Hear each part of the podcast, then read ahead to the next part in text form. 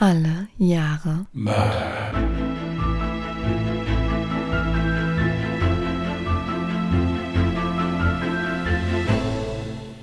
Herzlich willkommen zu Alle Jahre Mörder, der True Crime Podcast mit Christian, hallo.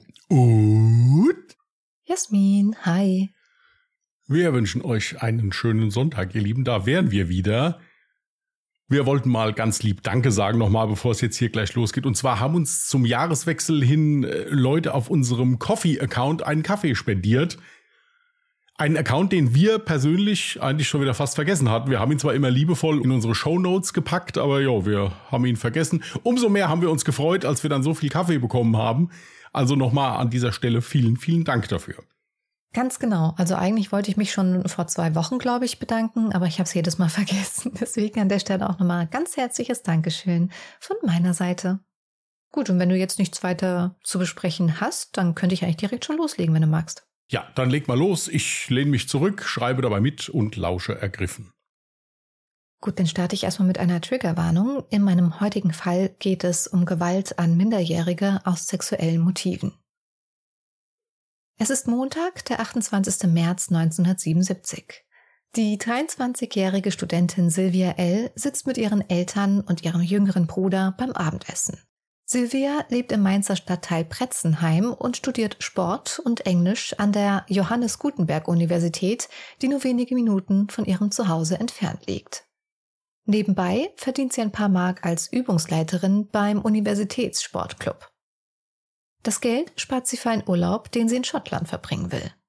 Die Reise ist schon für die nächste Woche geplant und die Vorfreude ist groß. Gegen 19.30 Uhr verabschiedet sie sich von ihren Eltern. Sie muss noch was im nahegelegenen Sportinstitut der Uni erledigen, will aber auch nicht allzu lange wegbleiben. Vermutlich will sie noch Übungsleiterstunden abrechnen. Schließlich kann sie das Geld für ihren anstehenden Urlaub gut gebrauchen.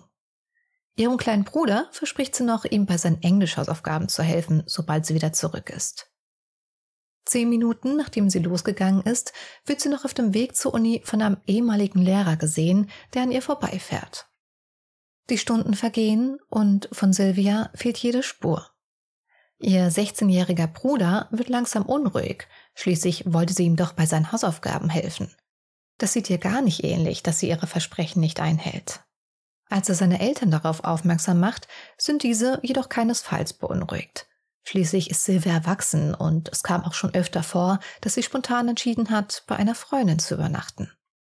Am nächsten Morgen ist ein Rentner mit seinem Schäferhund auf dem freien Gelände hinter der Mainzer Universität spazieren. Er spielt mit seinem Hund und lässt ihn auf dem Feld frei herumrennen. Doch plötzlich verhält sich sein Hund irgendwie merkwürdig. Er scheint irgendwas gefunden zu haben. Als der Rentner nachsehen will, was sein Hund ablenkt, steht er plötzlich vor der Leiche einer jungen Frau. Völlig unter Schock nimmt er seinen Hund wieder an die Leine und eilt zum nächsten Telefon, um die Polizei zu verständigen. Als diese am Tatort eintrifft, stehen sie zunächst vor einem Rätsel. Denn bei der Toten finden sie keinerlei Ausweisdokumente oder ähnliches, womit sie ihre Identität ermitteln können. Nicht einmal Bargeld hat sie dabei. Darum geht man zunächst von einem tödlichen Raubüberfall aus. Die Auffindesituation weist außerdem darauf hin, dass es sich um ein Sexualdelikt handeln könnte. Um die Identität der Leiche so schnell wie möglich zu klären, fährt man mit einem Lautsprecherwagen umher, der eine Personenbeschreibung der unbekannten Leiche ausgibt. Und das mit Erfolg. Kurz darauf melden sich die Eltern von Sylvia bei der Polizei und geben an, dass ihre Tochter am Abend zuvor nicht nach Hause gekommen ist. Jetzt haben sie die schreckliche Gewissheit. Die Kriminalbeamten wissen nun also, dass es sich bei der Leiche um die 23-jährige Studentin Sylvia L. handelt. Den Todeszeitpunkt können Sie zwischen 19.40 Uhr und 0 Uhr eingrenzen. Anhand der Spurenlage stellt man außerdem fest, dass es sich bei einem Fundort nicht um den Tatort handeln kann. Die Kripo schließt daraus, dass der Mörder ein Auto zur Verfügung gehabt haben muss, um ihre Leiche später auf dem Feld abzulegen. Die Gerichtsmedizin stellt später fest, dass die Todesursache schwere Kopfverletzungen sind, die ihr mit einem schweren Gegenstand zugefügt wurden. Außerdem weist ihre Leiche mehrere Stichverletzungen auf, die vermutlich mit einem großen Schraubenzieher zugefügt wurden. Eventuell wurde diese sogar beidseitig verwendet. Der Griff könnte als harte Schlagwaffe verwendet worden sein. Zugestochen habe der Täter, der vermutlich Linkshänder ist, mit der Spitzenseite des Schraubenziehers. Er muss ihn mit voller Wucht mehrfach in die Schläfengegend gestochen haben, so dass auch mehrere Zähne des Opfers dabei zertrümmert wurden. Die Brutalität der Tat lässt also darauf schließen, dass es sich um eine Beziehungstat handeln könnte. Ein Tatwerkzeug kann die Polizei weder am Tatort noch in der Umgebung finden. Auch die Ermittlungen in Silvias Freundes- und Bekanntenkreis führen zu keinen weiteren Ergebnissen. Die Studentin führte ein eher ruhiges und unauffälliges Leben. In ihrem Bekanntenkreis kann die Polizei niemanden ein Motiv nachweisen. Alle Spuren führen somit ins Leere. In den folgenden Tagen ließ die Polizei 8000 Handzettel drucken und verteilt diese in ganz Mainz. Am Universitätsparkplatz macht die Polizei auf den Mordfall an einer Anschlagtafel aufmerksam und stellt hierbei zwei Fragen. Wer hat Beobachtung zu diesem Mordfall gemacht? Und wer ist in der letzten Zeit im Universitätsbereich belästigt oder gar überfallen worden? Tatsächlich melden sich daraufhin mehrere Frauen bei der Polizei und berichten, dass sie in letzter Zeit auf dem Unigelände oder in unmittelbarer Umgebung angegriffen worden sind. Unter diesen Frauen ist auch die 27-jährige Studentin Bärbel M. Die Frankfurterin berichtet von einem Überfall, der sich sehr ähnlich wie der an Silvia abgespielt haben könnte. Sie gibt an, dass sie am 7. Januar 1977 am Parkplatz des Unigeländes vorbeiging und dort einen hellen Opel Kadett sah. Sie schildert, Zunächst war mir der Wagen gar nicht aufgefallen, aber als ich dann fast in der Mitte des Parkplatzes war, habe ich hinter mir gehört, dass ein Wagen anfuhr. Und wie? Der Fahrer gab so viel Gas, dass der Motor richtig aufheulte. Zuerst habe ich mir immer noch nichts Schlimmes dabei gedacht bis der Wagen plötzlich mit Karacho direkt auf mich loskam. Ich bin auf die Motorhaube gesprungen und dann rechts auf den Boden geschleudert worden. Als ich mich wieder hochrappeln wollte, sah ich, dass der Wagen ein paar Meter weiter stehen geblieben war und dass der Fahrer raussprang und dann auf mich zurannte. Los, befahl er mir, komm mit, da hinten in die Büsche. Und nicht schreien, sonst passiert was. Ich habe dennoch laut um Hilfe gerufen und bin davongerannt.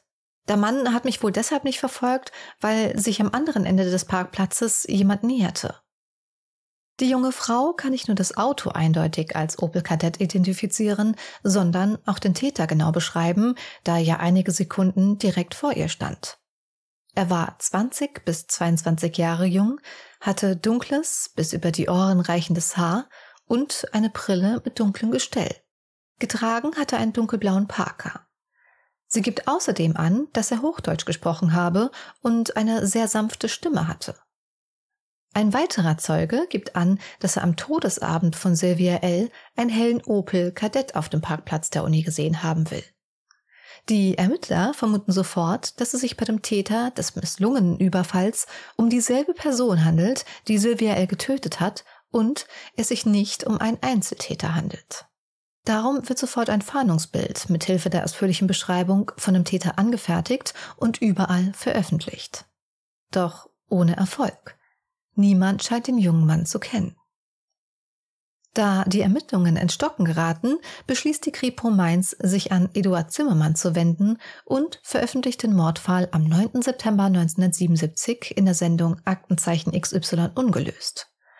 Man hofft, dass mit Veröffentlichung des Phantombildes und der Beschreibung des Autos brauchbare Hinweise bei der Polizei eingehen könnten. Man vermutet außerdem, dass auf dem hellen Opel Kadett viele Blutspuren zurückgeblieben sein müssten. Für die Aufklärung des Falles sind Belohnungen von insgesamt 4000 D-Mark ausgesetzt. Es gehen nach der Sendung mehr als 200 Zuschauerhinweise ein. Aber der entscheidende Hinweis, um den Fall aufklären zu können, fehlt sodass der Fall zunächst als Cold Case zu den Akten gelegt werden muss. Bis im Mai 1981 eine schreckliche Meldung bei der Polizei eingeht. Ein Mann aus Mainz hat eine zehnjährige Schülerin aus sexuellen Motiven zwischen Ingelheim und Gau-Algesheim überfallen und mit einem Hammer schwer am Kopf verletzt. Das Mädchen hat sich heftig widersetzt und laut geschrien, sodass ein Passant auf die Tat aufmerksam wurde. Als der Täter den Fußgänger registriert, lässt er von dem Mädchen ab und ergreift sofort die Flucht. Das Mädchen überlebt glücklicherweise und wird schwer verletzt ins Krankenhaus gebracht. Der Zeuge kann nicht nur den Täter genau beschreiben, sondern auch das Auto, mit dem er geflüchtet ist. Und dann geht alles ganz schnell. Am 18. Mai 1981 finden die Beamten das zur Fahndung ausgeschriebene Auto am Alzeier Stadtrand, abgestellt an einem Feldweg.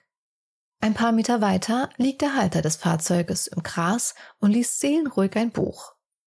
Die Beamten überwältigen den Mann und nehmen ihn sofort fest. Dabei fällt den Polizisten auf, dass ihnen der Mann ganz schön bekannt vorkommt. Das Gesicht, die Haare, die Brille und das Auto. Alles erinnert sie an den gesuchten Täter vom ungeklärten Mordfall Sylvia L. Auch das Muster der Attacke ist sehr ähnlich. Den Angriff auf das zehnjährige Mädchen gesteht er direkt nach seiner Festnahme. Die Tatwaffe, den Hammer, findet man in einer Plastiktüte verpackt in seinem Auto. Doch wer ist der Täter? Und welches Motiv hatte er? Bei dem Täter handelt es sich um den 27-jährigen Gymnasiallehrer Bernd B. Bernd wächst im hessischen Firnheim auf. Sein Vater ist Verlagsangestellter und seine Mutter Näherin in einer Fabrik. Er hat zwei Brüder und Großeltern, die sich gerne um ihn kümmern, wenn die Eltern bei der Arbeit sind. Doch seine Kindheit ist nicht so behütet, wie man vermuten könnte. Sein Vater züchtigt ihn regelmäßig mit der Peitsche. Als er 16 ist, spitzt es sich zu und sein Vater zwingt ihn zu einem geschorenen Kurzhaarschnitt. Das gefällt Bernd gar nicht. Und doch muss er sich beugen. In ihm baut sich immense Wut auf, die er irgendwie loswerden muss. Er muss sich rächen für das, was ihm angetan wurde. Allerdings nicht an seinem Vater, sondern an einem zehnjährigen Jungen, dem er noch am selben Tag zufällig in einem Waldstück begegnet. Er zieht ein Messer und zwingt den Jungen, sich vor ihm auszuziehen. Als dieser sich weigert, boxt er ihm mit der Faust in den Bauch. Als er schließlich seine Hose herunterlässt, sticht ihm Bernd mit dem Messer in den Oberschenkel. Dann lässt er den Jungen laufen. Ein paar Stunden später wird er von der Polizei festgenommen. Den Beamten erzählt er, dass er seine Frust loswerden musste und jemanden wehtun wollte. In einem späteren Jugendstrafverfahren bekommt er lediglich eine Ermahnung und ein paar Stunden Sozialarbeit aufgebrummt. Den Rat, sich in psychologische Betreuung zu begeben, lehnt er ohne Konsequenzen ab. Mit 19 Jahren kommt er mit der Tochter eines Lehrers aus Firnheim zusammen. Die Beziehung hält jedoch nicht lange. Dennoch bleibt guter Kontakt zu dem Elternhaus seiner Ex-Freundin und er verliebt sich in die jüngere Schwester. Diese Liebe bleibt jedoch unerwidert. Irgendwann wird er dabei erwischt, wie er um das Haus herumschleicht und von außen durch das Fenster seine Ex-Freundin beim Baden beobachtet. Später sagt er dazu, dass er etwas von ihr haben wollte, was kein anderer sonst hatte. Weiter auffällig wird er zunächst nicht, bis er sein Studium in Mainz beginnt. Er studiert Angelistik und Deutsch auf Lehramt. Er ist sehr klug und gilt als Bester in seinen Kursen. Seine Kommilitonen sind begeistert von seiner Leidenschaft zur Literatur. Er gilt als hilfsbereit und freundlich, aber dennoch etwas zurückgezogen. Sein Äußeres wirkt eher ungepflegt. Aber gerade diese Unbekümmertheit und Zurückgezogenheit, ja fast schon geheimnisvoller Art, kommt gut bei den Jungfrauen an. Irgendwie weckt er bei ihnen gewisse Rettungsinstinkte. Viele versuchen sich ihm anzunähern. Doch sobald eine Frau ihm näher kommt, fängt er fürchterlich an zu schwitzen und zittert. Er wirkt schrecklich verklemmt. Irgendwann versucht es eine Studentin bei einer Verabredung auf eine sehr direkte Art und Weise und beschließt, sich einfach völlig nackt in sein Bett zu legen. Doch Bernd bekommt einen Anfall von Übelkeit und verkriecht sich in sein Bad. Er ist mit der Situation völlig überfordert. Jedoch befallen ihn immer wieder diese sexuellen Spannungszustände, die er versucht abzubauen, indem er in sein Auto steigt und kilometerweit über die Autobahn fährt. Dabei befriedigt er sich selbst. Er bricht jedoch immer kurz vor seinem Höhepunkt ab und steigert sich dadurch nur noch mehr in seine Anspannung. Er beginnt nun immer wieder junge Frauen und Mädchen zu beobachten. Aber irgendwann reicht ihm dieses einfache Beobachten nicht mehr aus. Es verliert seinen Reiz. In ihm entwickelt sich eine Fantasie, wie er Frauen erschlägt, sie auszieht und vor den nackten Leichen ornaniert. Irgendwann kann er der Fantasie nicht mehr widerstehen. Er will sie in die Realität umsetzen. Anfang 1975 lauert er am Treburer Rheinufer einem 17-jährigen Mädchen auf und schlägt mit seiner Faust auf sie ein.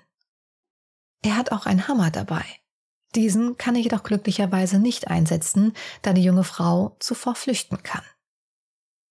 Doch von seiner missglückten Tat lässt er sich keinesfalls abschrecken. Im April 1975 steigt er schon dem nächsten Mädchen nach. Die 17-Jährige wartet spät abends an einer Bushaltestelle, als sich Bernd ihr mit einem Bundeswehrmesser nähert. Er hält sie fest und sticht ihr die sieben Zentimeter lange Klinge in den Hals. Anschließend flüchtet er. Die junge Frau hatte jedoch Glück. Die Klinge prallte am Knorpel ab und sie überlebt den grausamen Angriff. Nur acht Monate später ist er erneut auf der Suche nach einem Opfer. Bernd fährt am 22. Dezember 1975 in Weinheim durch die Gegend und ist wieder angespannt. Er steigt aus dem Auto aus und geht zu Fuß die Straße entlang, bis ihm ein 16-jähriges Mädchen auf dem Zebrastreifen über den Weg läuft. Ohne zu zögern nimmt er seinen Hammer in die Hand und schlägt dem Mädchen damit auf den Kopf. Sie geht blutend in die Knie. Doch das reicht Bernd noch nicht. Er schlägt nochmal mit dem Hammer auf ihren Schädel ein. Wie durch ein Wunder überlebt auch sie den Angriff, dass sich ihr Autos nähern und Bernd von ihr ablässt und in die Nacht flüchtet. Sein nächster missglückter Angriff erfolgt 1977 auf die 27-jährige Studentin aus Frankfurt, die später bei der Polizei aussagt und ihren Angreifer und sein Auto ziemlich genau beschreiben kann.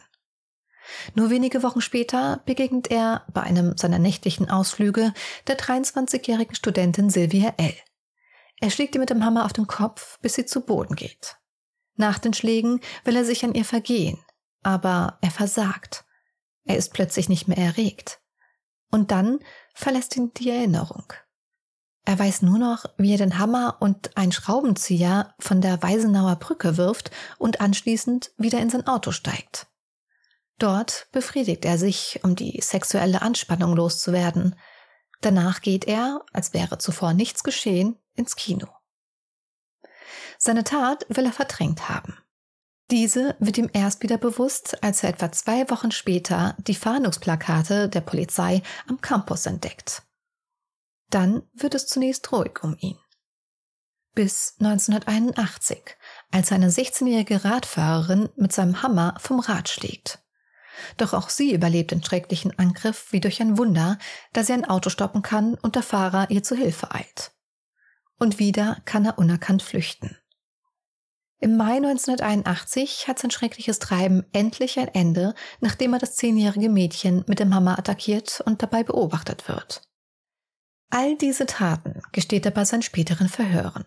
Weitere Taten, die mit ihm in Verbindung gebracht werden, kommentiert er immer wieder mit den gleichen Worten. Er könne sich vorstellen, das getan zu haben, aber er wisse es nicht. Er findet keine rationale Erklärung für seine Angriffe. Er hat auch kein Problem mit dem anderen Geschlecht und ist auch kein Frauenhasser. Aber, so sagt er, wenn ich erstmal unterwegs war, dann gab es keinen Ausstieg mehr. Es war immer der Zufall, der entscheidend war. Jede Frau bis 30 war ihm nach eigenen Worten recht. Nachgewiesen werden können ihm lediglich fünf Mordversuche und der Mord an Sylvia L. Die Polizei findet bei ihm außerdem ein Adressbuch, in dem er 127 Frauennamen eingetragen hat. Die meisten davon hatte er aus der Zeitschrift Bravo. Bernd sagt aus, dass er all diese Frauen nur aus einem einzigen Grund in sein Adressbuch geschrieben habe. Er wolle sie alle töten, sobald er nur die Gelegenheit dazu bekomme. In der Presse wird später von einem Adressbuch des Todes berichtet. Auch Namen und Adressen von Schülerinnen des Alzheimer Gymnasiums, an dem er als Aushilfslehrer gearbeitet hat, sind in einem Adressbuch zu finden.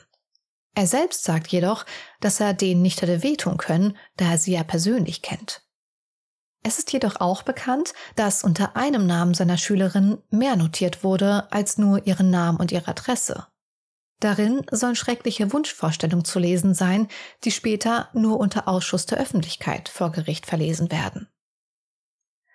Neben diesem Adressbuch finden die Ermittler außerdem zahlreiche Briefe und Tagebucheinträge, in denen er schreibt, dass er glaubt, durchzudrehen und verrückt zu werden.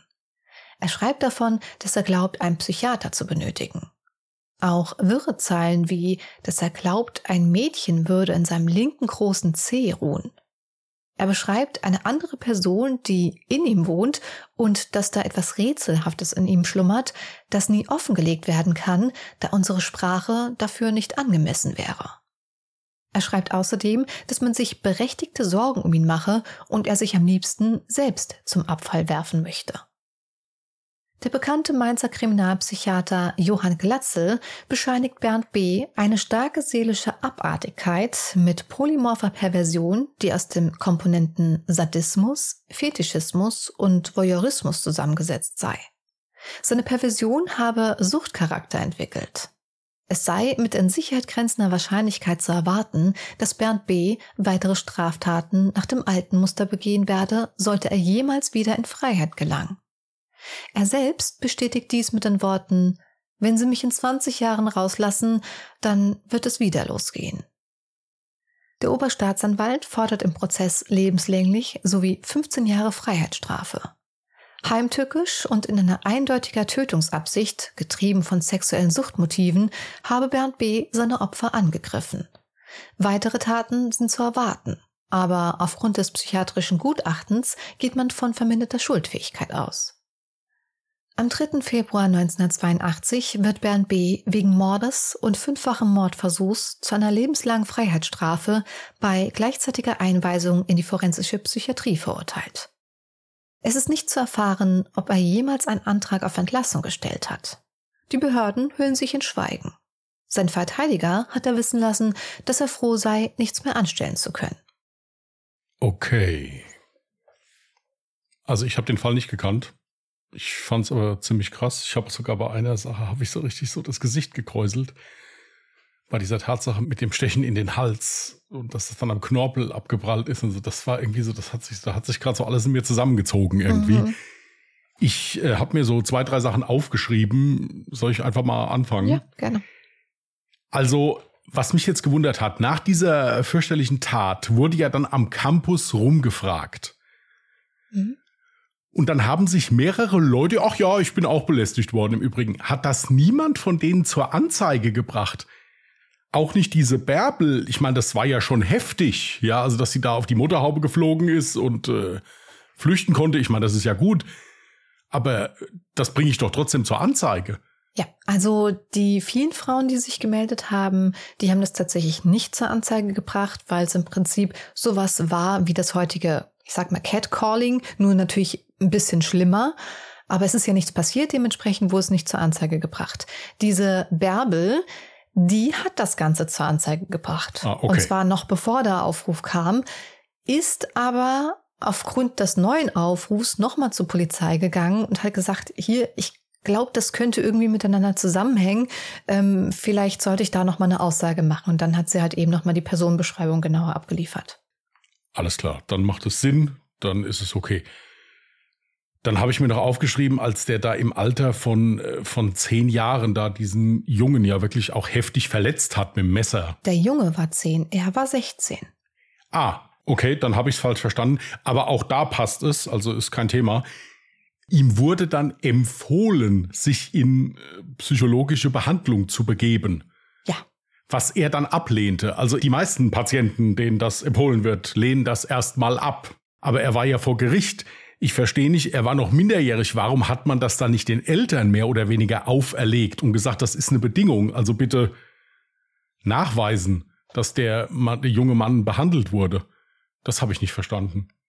Ja, ich denke mal, man wird die Dringlichkeit wahrscheinlich damals noch nicht gesehen haben. Ich weiß nicht, ob das heute auch noch mal so ähnlich entschieden werden könnte oder nicht. Also, ich empfinde da auch einen ganz, ganz großen Fehler, Vermutlich hätte man alle Taten danach verhindern können, hätte er sich in die psychologische Betreuung begeben, die ihm ja empfohlen oder geraten wurde. Ja gut, bei der ersten Tat jetzt, wie gesagt, hier bei der Bärbel, gut, da werfe ich keinen Stein. Sie hat es zur Anzeige gebracht, das ist hundertprozentig auch ermittelt worden, aber man muss ja erstmal jemanden finden dann halt. Also insofern, da würde ich mich jetzt zurückhalten. Bei den anderen verstehe ich es halt eben auch nicht, dass man das dann nicht wenigstens der Universität meldet. Als ich in die Schule gegangen bin, gab es auch Vorfälle, dass junge Frauen bzw. Mädchen da belästigt wurden. Das wurde der Schule gemeldet und da wurde dann auch verstärkt darauf geachtet. Ja, aber gut, vielleicht war das auch, ich meine, es waren die 70er Jahre. Ja, da war es vielleicht auch noch alles ein bisschen anders. Eben, also man weiß nie, wie war es zu der damaligen Zeit. Und man muss auch dazu sagen, diese ganzen Angriffe in Anführungszeichen, weil es waren ja dann auch vielleicht nur verbale Angriffe oder ne? Ja. Es ist, er hat ja nicht immer direkt dann Messerangriff mhm. oder ein Angriff mit einem Hammer stattgefunden. Aber da konnte man noch nicht einmal sagen, dass die auf dem Unigelände stattgefunden haben. Es war auch außerhalb des Unigeländes, nur in unmittelbarer Umgebung. Und man konnte ja auch nicht mit genauer Wahrscheinlichkeit sagen, dass es sich bei dem Angreifer um einen Studenten gehandelt hat. Das wusste man ja gar nicht. Ja. Auch hier dann nochmal der dringende Appell, wenn euch mal sowas passiert, bringt das zur Anzeige. Auf jeden Fall. Nicht denken, na ja, ist ja nichts passiert, bin noch mit dem blauen Auge davongekommen oder irgendwie sowas. Geht zur Polizei, bringt das zur Anzeige. Richtig. Auf jeden Fall. Ja. Und wenn ihr das nicht wisst, wie, dann sucht euch Hilfe. Es gibt Hilfsorganisationen, ich nenne jetzt mal den Weißen Ring oder sowas, wo man sich hinwenden kann und die bringen euch dann dahin, dass euch geholfen wird. Ja. Ja, gut. Zum Urteil muss ich sagen, er selbst hat ja auch gesagt, es ist besser, wenn sie mich einsperren. Mhm. Also kann man ja sagen, dass er im Prinzip schuldeinsichtig war.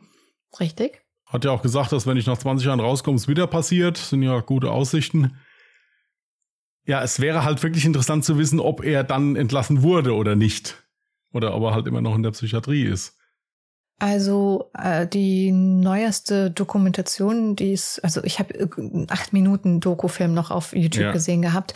Und wenn ich das richtig im Kopf habe, war der Dokufilm von 2022, also vor zwei Jahren. Und da hieß es auch, äh, nö, also es wird nicht daran gedacht, ihn freizulassen, sondern er bleibt schön in der Psychiatrie quasi. Ja, gut, da ist er auch, denke ich mir, gut aufgehoben. Ja. Das denke ich auch. Und dieses, ja, äh, wenn man mich in 20 Jahren rauslässt, dann kann es wieder losgehen. Ich meine, gut, das war jetzt direkt nach dem Urteil, da wurde er ja noch nicht therapiert. Also du weißt nicht, wie es ihm heute geht. Die Öffentlichkeit kriegt davon auch nichts mehr mit. Man muss auch vom Alter her gucken, wie alt war er denn, als er da verhaftet wurde? Ich, ich habe jetzt gerade. Äh, 27 müsste er, 27. Ich, also bei der ersten ja. Tat war er 23. Äh, also beim Mordfall. Sind ja ein paar Jahre her jetzt. Ja, aber es ist ja im Prinzip schon mal, es ist ja im Prinzip schon mal gut, dass die Staatsanwaltschaft da durchgekommen ist und das mit dieser Psychiatrieeinweisung, das ist ja auch immer so eine Sache, womit man im Prinzip so eine Haftzeit auch verlängern kann, weil ja dann auch wieder ein Gutachter sagen muss, okay, man kann ihn wieder rauslassen. Genau, richtig. Das ist ja insofern schon mal nicht schlecht. Gerade bei so einem Fall ist das auf jeden Fall gut. Hm. Ich meine, es ist halt auch eine unheimliche Brutalität da gewesen. Wie gesagt, da waren auch wieder die, die Schläge im Spiel, jemanden erschlagen oder versuchen, jemanden zu erschlagen. Er hat es ja Gott sei Dank nicht immer geschafft. Das ist schon, ja, da entlädt sich eine unheimliche Wut halt, muss man wirklich sagen. Das ist was anderes. Sexualdelikt natürlich auch nochmal auf einem anderen Blatt Papier. Aber hier so mit Messer oder auch mit dem Schraubenzieher da oder so, das ist schon heftig. Ja.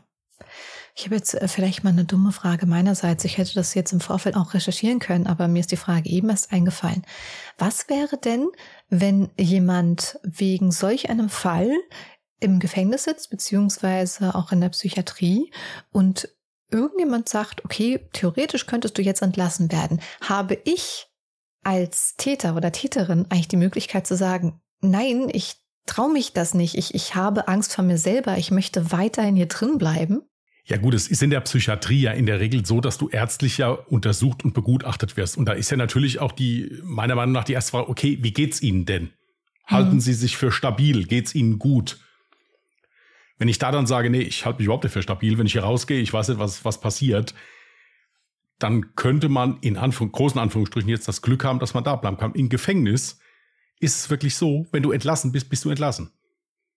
Mhm. Dann bringen die dich vor die Tür. Im besten Fall, wenn das keine Ad-Hoc-Entlassung war, hat der Sozialdienst, die Psychologen schon etwas organisiert, dass du also nicht auf gut Deutsch mit dem Koffer vor der Anstalt stehst, mhm. Ich kenne aber aus meiner beruflichen Zeit in der JVA Fälle, wo dann von jetzt auf gleich das Urteil aufgehoben wurde. Und dann wurde ein Mensch, der zehn Jahre im Gefängnis gesessen hat, wurde so, hier kann's gehen. So, dann und dann stand der vor der Tür. ja, den, also die eine äh, äh Patientin, die haben wir dann nach, ich glaube, es war nicht mal ganz 24 Stunden wiedergesehen, weil die unter Vorsatz ein Verbrechen begangen hat, nichts Schlimmes, also ist niemand zu Schaden gekommen oder sowas, weil sie selbst gesagt hat, ich komme draußen nicht klar. Ich mhm. weiß nicht, wo ich hin soll, ich habe keine Verwandten hier, ich bin total im Eimer. Ja, das war dann natürlich auch eher unvorteilhaft. Gibt's nicht oft, aber gibt's häufig. Es gab mal so einen sehr interessanten Bericht über Menschen, wo die Sicherungsverwahrung aufgehoben wurde. Die mehr oder weniger auch von jetzt auf gleich nach 20 Jahren im Gefängnis, so hier bitte, musst rausgehen. Brauchst nicht mehr hier zu bleiben. Mhm. Und das war halt auch, überleg mal, wenn du 20 Jahre lang nicht am öffentlichen Leben teilgenommen hast. Ja, das ist äh, kaum vorstellbar, ja.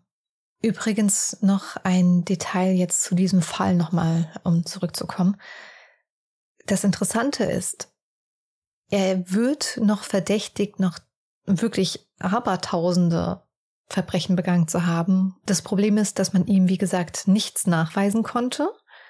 Und während seiner ganzen Geständnisse hat er auch solche Sätze von sich gegeben wie, ja, ich sehe mich, wie ich mit einem Stein über ihrem Kopf gebeugt bin, so wie ich es immer getan habe.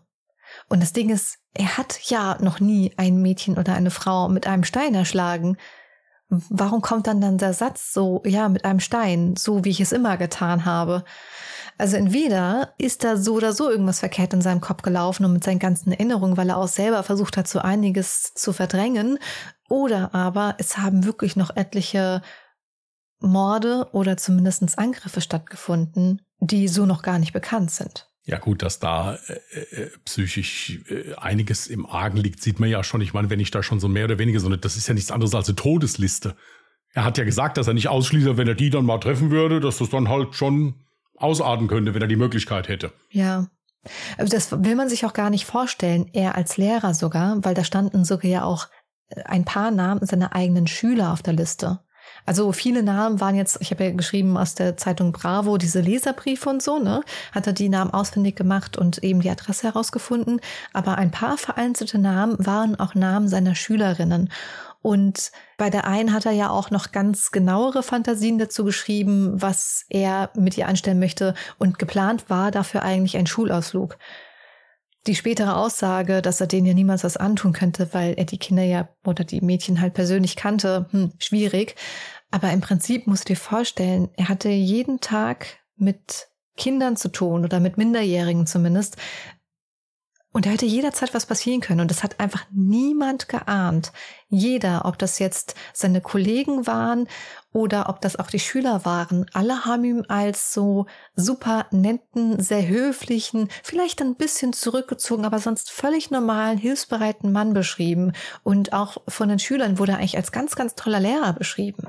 Ja, und vor allen Dingen muss man halt auch dazu sagen, dass er ja in seinem Beruf halt auch ein, ja, eine enorme Vertrauensperson darstellt. Richtig. Er kommt ja relativ dicht an die Menschen ran. Wenn der jetzt in der, in der Werkstatt arbeiten würde, ist er natürlich genauso gefährlich. Klar, aber, aber Lehrer, das ist ja so Pädagoge, das ist ja schon nochmal näher am Menschen dran. Richtig. Schutzbefohlene.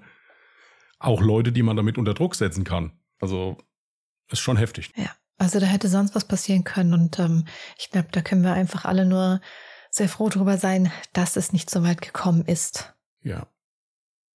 Ein ganz, ganz schrecklicher Fall, der mir tatsächlich bislang auch unbekannt war. Ich bin durch Zufall über den Fall gestolpert und habe dann auch nur durch Zufall herausgefunden, dass der auch mal bei Aktenzeichen XY ungelöst mit äh, dabei war. Und die Fälle fand ich ja sowieso immer sehr, sehr spannend. Vor allem dann, wenn ein Cold Case dann doch letztendlich irgendwann geklärt werden kann. Ja, auf jeden Fall gerade zu der Zeit war Aktenzeichen XY ein absolutes Medium dafür, um den Fall zu klären. Ja. Nur in dem Fall war es halt leider nicht Aktenzeichen XY, was dazu beigetragen hat. Aber das kann man ja im Vorfeld nicht wissen. Gut, in der OneDrive habe ich dir persönlich jetzt auch noch zwei Fotos bereitgestellt. Einmal das Phantombild von Bernd B. und noch ein ja, Foto von äh, dem Opfer Sylvia L. Unsere Zuhörer und Zuhörerinnen können sich die Bilder sehr gerne auf Social Media anschauen. Auf Instagram sind wir unter alle Jahre Mörder mit OE zu finden und auf Twitter oder X unter alle Jahre Morde. Dort könnt ihr unter dem Beitrag sehr, sehr gerne eure Meinung zu dem Fall niederschreiben, Gedanken, Feedback, was auch immer. Und wenn ihr uns eine Mail zukommen lassen möchtet, aber kein Social Media habt, könnt ihr uns auch sehr gerne eine E-Mail zukommen lassen unter der Adresse Contact at allejahremörder.de. Mörder auch mit OE geschrieben. Genau. So, soll ich dir mal was Neues raussuchen? Sehr gerne. Ich habe das alles schon vorbereitet hier, hochprofessionell wie ich bin. Ja. 1996.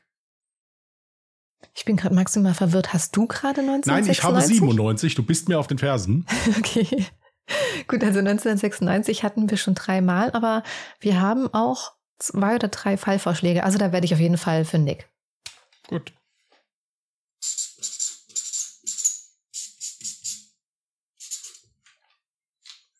Okay, ist notiert. Super. Gut, ihr Lieben, dann wollen wir euch damit mal in die Woche entlassen und wünschen euch einen angenehmen und schönen Wochenstart. Passt gut auf euch auf. Wenn ihr Lust habt, hört am Mittwoch gerne mal rein bei Ungedings. Das ist unser anderer Podcast. Da geht es deutlich lustiger zu, so ein bisschen gemütlicher Talk, steht alles unten in den Show Notes, wenn ihr uns da mal zuhören möchtet. Ansonsten hören wir uns nächsten Sonntag wieder bei Alle Jahre Mörder. Bis dahin. Bleibt vernünftig, anständig und vor allen Dingen gesund. Macht's gut und tschüss. Macht's gut. Bye.